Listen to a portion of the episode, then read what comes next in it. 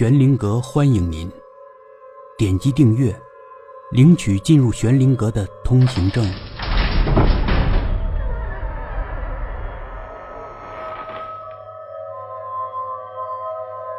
龙公主第十二集，关涛也没有什么办法，吵吧，没什么可吵的，而且人家是两个大男人，硬和他们争也争不过。等他们上车走了以后，关涛走到那两个男人刚才站的地方。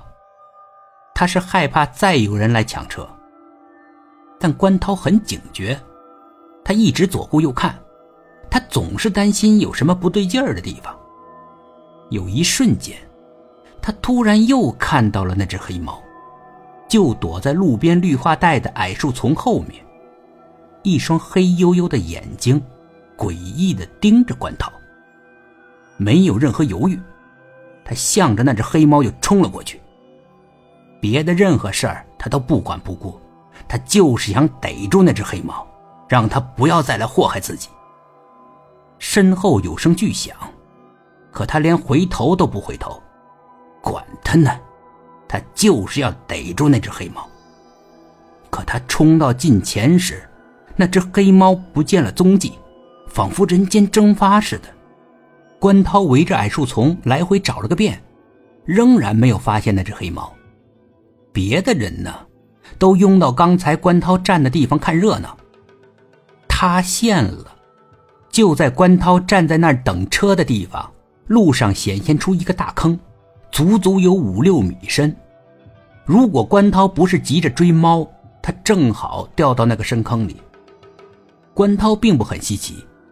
这种遭遇他已经碰到过两回了，见怪不怪。他就是想逮住那只黑猫。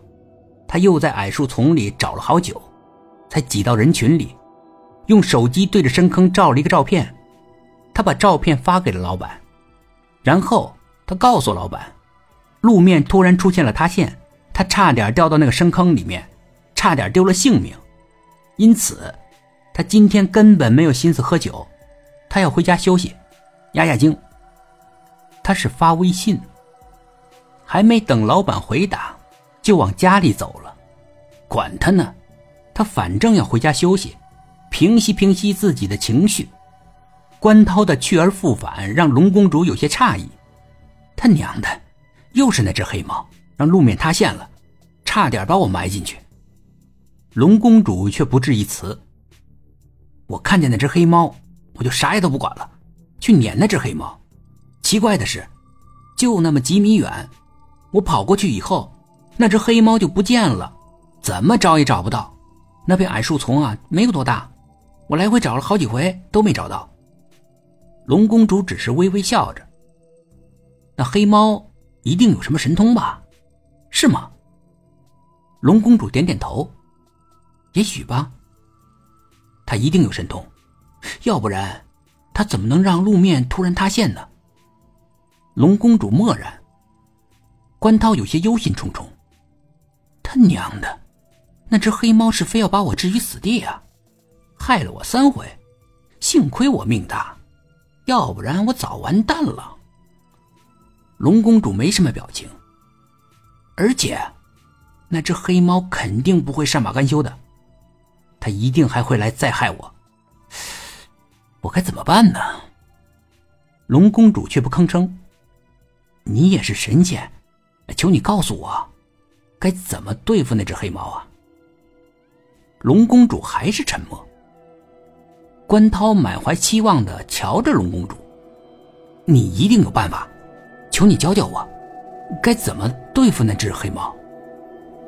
没办法，龙公主只好回答了：“要想对付那只黑猫。”得先弄清楚那只黑猫的底细，然后呢，再想对策。说的倒对，可那只黑猫到底有什么底细啊？龙公主摇摇头：“我没有功力了，我确实看不出来，那个黑猫是什么来头。”这么说，就没什么招数能对付那只大黑猫了，就只能束手待毙，等着下一次厄运降临。本集故事播讲完毕。点击上方的订阅，订阅不迷路。